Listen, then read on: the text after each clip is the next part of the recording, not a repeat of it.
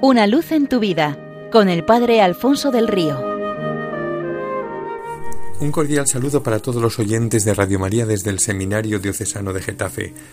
Cuentan que en cierta ciudad en la que se celebraba una feria, entre otros puestos, estaba el de un vendedor de cuadros.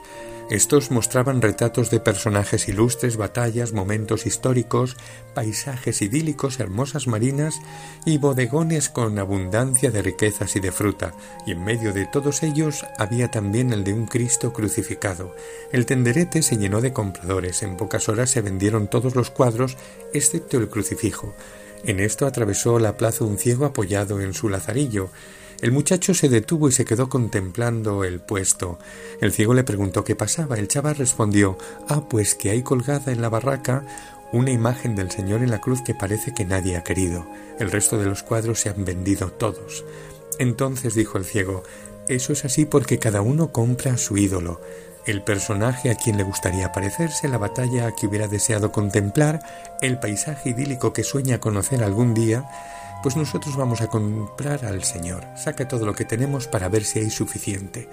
El vendedor, al contemplar la escena, se burló. ¿Está interesado por el Cristo? ¿De verdad? Pero si todo el mundo ha pasado de él, además, si usted no ve nada, no lo podrá disfrutar. Pero el ciego respondió Se equivoca, amigo. A veces los ciegos podemos ver mucho más que los que tienen vista, y por lo que me cuenta esta es una buena ocasión para mostrárselo. Como bien dice, yo no veo nada y no sé qué representaban los otros cuadros, pero le puedo asegurar es que ninguno retrataba a nadie tan grande y admirable como el crucificado. Ninguna batalla ni hecho histórico tiene comparación con lo sucedido en el Calvario. Ningún lugar es tan deseable como estar junto a su cruz y ninguna riqueza se puede comparar al torrente de bienes que brota de su corazón abierto.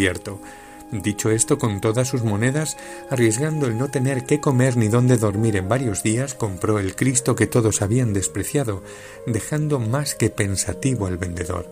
La cuaresma nos presenta a Jesucristo como la luz del mundo, venido a nuestra vida para disipar toda tiniebla, iluminar nuestros ojos con su claridad y resplandecer ante los hombres a través de nuestro testimonio, y que tenemos necesidad de que toque nuestros ojos y nos dé una mirada nueva y profunda sobre la realidad salta a la vista.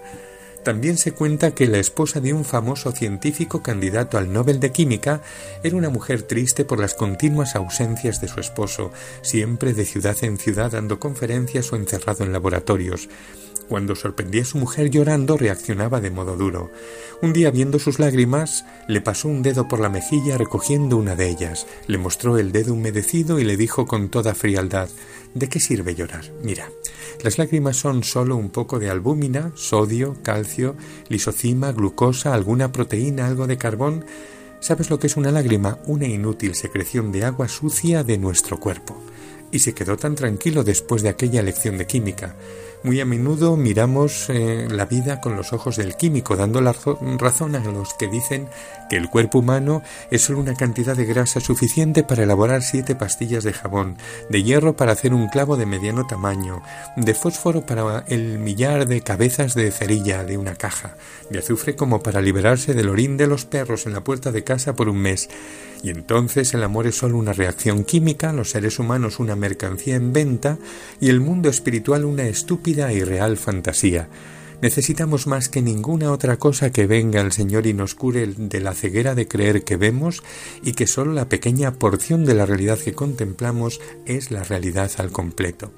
También me han contado de un joven de unos 20 años que viajaba en autobús con su padre, mirando con asombro el mundo desde la ventanilla. Papá, mira los árboles, qué majestuosos, cómo nos vienen al encuentro. El padre le miraba y le sonreía, y una pareja que estaba sentada al lado al escuchar sus comentarios se rieron. Les parecía un comportamiento muy infantil. Mira, papá, las nubes nos persiguen.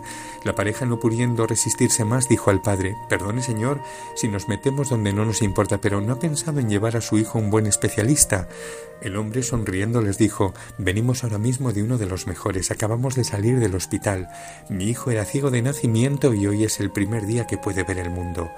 Eso es lo que Cristo, nuestra luz, quiere hacer también con nuestros ojos, abrirlos a la contemplación admirada de todo. Seamos suyos y dejémosle hacer en nuestras vidas para que tocando nuestros ojos la realidad aparezca ante nosotros en su totalidad y con todo su esplendor. Santa y fructuosa Cuaresma. Una luz en tu vida con el Padre Alfonso del Río.